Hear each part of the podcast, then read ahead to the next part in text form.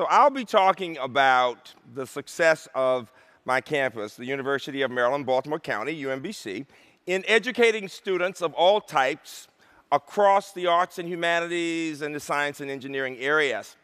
What makes our story especially important is that we have learned so much from a group of students who are typically not at the top of the academic ladder, students of color, students underrepresented in selected areas. And what makes the story especially unique is that we have learned how to help African American students, Latino students, students from low income backgrounds to become some of the best in the world in science and engineering.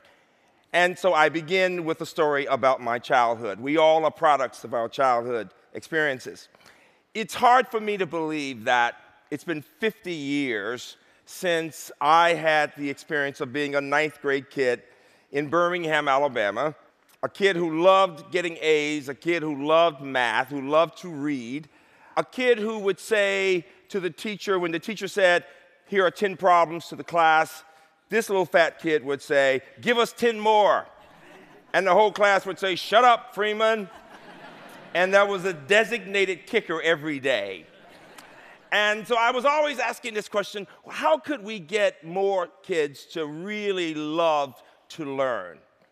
And amazingly, one week in, in church, when I really didn't want to be there and I was in the back of the room being placated by doing math problems, I heard this man say this If we can get the children to participate in this peaceful demonstration here in Birmingham, we can show America that even children know the difference between right and wrong, and that children really do want to get the best possible education. And I looked up and said, Who is that man? And they said his name was Dr. Martin Luther King. And I said to my parents, I've got to go. I want to go. I want to be a part of this. And they said, Absolutely not. And we had a rough go of it. And at that time, quite frankly, you really did not talk back to your parents. And somehow I said, You know, you guys are hypocrites. You make me go to this, you make me listen. The man wants me to go, and now you say no. Uh, and they thought about it all night. And they came into my room the next morning. They had not slept. They had been literally crying and praying and thinking, will we let our 12 year old participate in this march and probably have to go to jail? And they decided to do it. And when they came in to tell me, I was at first elated. And then all of a sudden, I began thinking about the dogs and the fire hoses, and I got really scared. I really did. And one of the points I make to people all the time is that sometimes when people do things that are courageous, it doesn't really mean that they're that courageous. It simply means that they believe it's important to do it. I wanted a better education. I did not want to have to have hand me down books. I wanted to know that the school I attended not only had good teachers, but the resources we needed. And as a result of that experience, in the middle of the week while I was there in jail, Dr. King came and said with our parents, What you children do this day will have an impact on children who have not been born. I recently realized that two thirds of Americans today had not been born at the time of 1963. And so, for them, when they hear about the Children's Crusade in Birmingham, in many ways, if they see it on TV, it's like our looking at the 1863 Lincoln movie. It's history. And the real question is, what lessons did we learn? Well, amazingly, the most important for me was this that children can be empowered to take ownership of their education. They can be taught to be passionate about wanting to learn and to love the idea of asking questions. And so it is especially significant that the university I now lead, the University of Maryland, Baltimore County, UMBC, was founded the very year I went to jail with Dr. King in 1963. And what made that institutional founding especially important is that Maryland is the South, as you know, and quite frankly, it was the first university in our state founded at a time when students of all races could go there. And so we had black and white students and others who, who began to attend. And it has been for 50 years an experiment. The experiment is this Is it possible to have institutions in our country, universities, where people from all backgrounds can come and learn and learn to work together and learn to become leaders and to support each other in that experience? Now, what is especially important about that experience for me is this. We found that we could do a lot in the arts and humanities and social sciences. And so we, we began to work on that years in the 60s, and we produced a number of people in law, uh, all the way to, to the humanities. We produced great artists. Beckett is our muse, a lot of students who get into theater. It's great work. The problem that we faced was the same problem America continues to face that students in the sciences and engineering, black students, were not succeeding. But when I looked at the data, what I found was that, quite frankly, students in general, large numbers, were not making it. And as a result of that, we decided to do something to, that would help, first of all, the group at the bottom, African American students, and then Hispanic students. And Robert Meyerhoff, Robert and Jane Meyerhoff, philanthropists, said, We'd like to help. Robert Meyerhoff said, Why is it that everything I see on TV about black boys, if it's not about basketball, is not positive? I'd like to make a difference, to do something that's positive. We married those ideas and we created this Meyerhoff Scholars Program. And what is significant about the program is that we learned a number of things. And the question is this How is it that now we lead the country? In producing African Americans who go on to complete PhDs in science and engineering and MD PhDs. That's a big deal. Give me a hand for that. That's a big deal. It's a big deal. It really is. You see, most people don't realize that it's not just minorities who don't do well in science and engineering. Quite frankly, it, you're talking about Americans. If you don't know it, while 20% of blacks and Hispanics who begin with a major in science and engineering will actually graduate in science and engineering, only 32% of whites who begin with majors in those areas actually succeed and graduate in those areas, and only 42% of Asian Americans. And so the real question is, what is the challenge? Well, a part of it, of, of, course, is K through 12. We need to strengthen K through 12. But the other part has to do with the culture of science and engineering on our campuses. Whether you know it or not, large numbers of students with high SATs and large numbers of AP credits who go to the most prestigious universities in our country begin in pre-med or pre-engineering and engineering, and they end up changing their majors. And the number one reason we find, quite frankly, is they did not do well in first year science courses. In fact, we call first year science and engineering typically around America weed out courses or barrier courses. How many of you in this audience know somebody who started off in pre med or engineering and changed their majors within a year or two? It's an American challenge. Half of you in the room. I know, I know, I know. And what is interesting about that is that so many students are smart and can do it. We need to find ways of making it happen. So, what are the four things we did to help minority students that now are helping students in general? Number one, high expectations. It takes an understanding of the academic preparation of students, their grades, the rigor of the coursework, their test taking skills, their attitude, the fire in the belly, the passion for the work to make it. And so, doing things to help students prepare to be in that position, very important. But equally important, it takes an understanding that it's hard work that makes the difference. I don't care how smart you are or how smart you think you are, smart simply means you're ready to learn.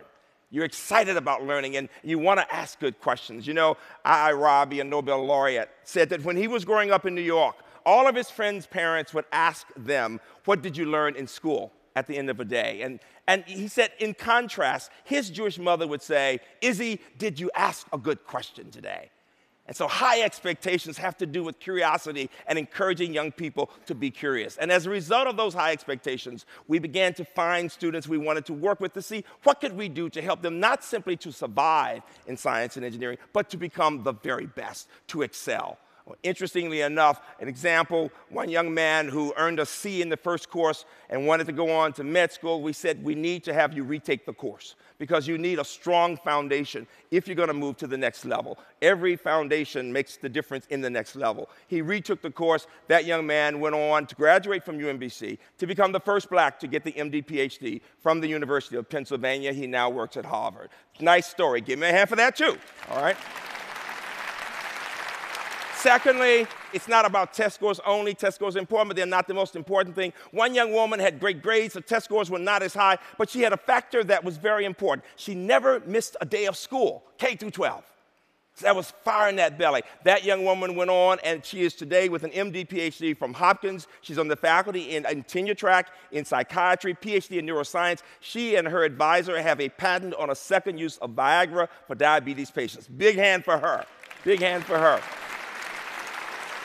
And so high expectations very important. Secondly, the idea of building community among the students. You all know that so often in science and engineering, we tend to think cutthroat. Students are not taught to work in groups, and that's what we work to do with that group to get them to understand each other, to build trust among them, to support each other, to learn how to ask good questions, but also to learn how to explain concepts with clarity as you know, it's one thing to earn an A yourself, it's another thing to help someone else do well. And so to feel that sense of responsibility makes all the difference in the world. So building community among those students, very important. Third, the idea of it takes researchers to produce researchers. Whether you're talking about artists producing artists, or you're talking about people getting into the social sciences, whatever the discipline, and especially in science and engineering, as in art, for example, you need scientists to pull the students into the work. And so our students are working in labs regularly. And one great example that you'll appreciate, during a snowstorm in Baltimore several years ago, the guy on our campus with this Howard Hughes Medical Institutions grant literally came back to work on in his lab after several days, and all these students had refused to leave the lab. They had food, they had packed out, they were in the lab working, and they saw the work not as schoolwork, but as their lives. They knew they were working on an AIDS research. They were looking at this amazing protein design. And what was interesting was each one of them focused on that work. And he said, it doesn't get any better than that. And then finally, if you've got the community and you've got the high expectations and you've got researchers producing researchers, you have to have people who are willing as faculty to get involved with those students, even in the classroom. I'll never forget a faculty member calling the staff and saying, got this young man in class, young black guy, and it seems like he's just not excited about the work. He's not taking notes. We need to talk to him. What was significant was that the faculty member was observing every student to understand who was really involved and who was not, and was saying, Let me see how I can work with them, let me get staff to help me out. It was that connecting. That young man today is actually a faculty member, MD, PhD in neuroengineering at Duke. Give him a big hand for that. And so the significance is that we have now developed this model that is helping us not only finally with evaluation, assessing what works, and what we learned was that we needed to think about redesigning courses. And so we redesigned chemistry, we redesigned physics, but now we are looking at redesigning humanities and social sciences because so many students are bored in class.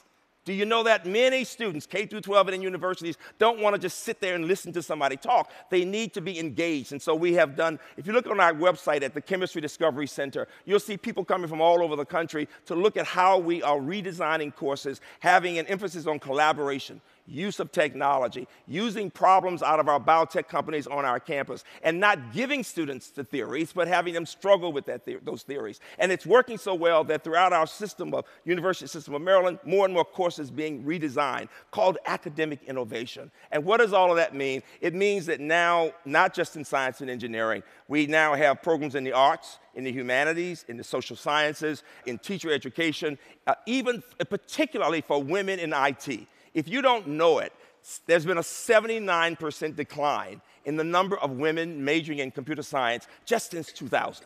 And what I'm saying is that the, what will make the difference will be building community among students, telling young women, young minority students, and students in general, you can do this work. And most important, giving them a chance to build that community with faculty pulling them into the work and our assessing what works and what does not work. Most important, if a student has a sense of self, it is amazing how the dreams and the values can make all the difference in the world. When I was a 12 year old child in the jail in Birmingham, I kept thinking, I wonder what my future could be. I had no idea that it was possible for this little black boy in Birmingham to one day be president of a university that has students from 150 countries, where students are not there just to survive, where they love learning, where they enjoy being the best, where they will one day change the world.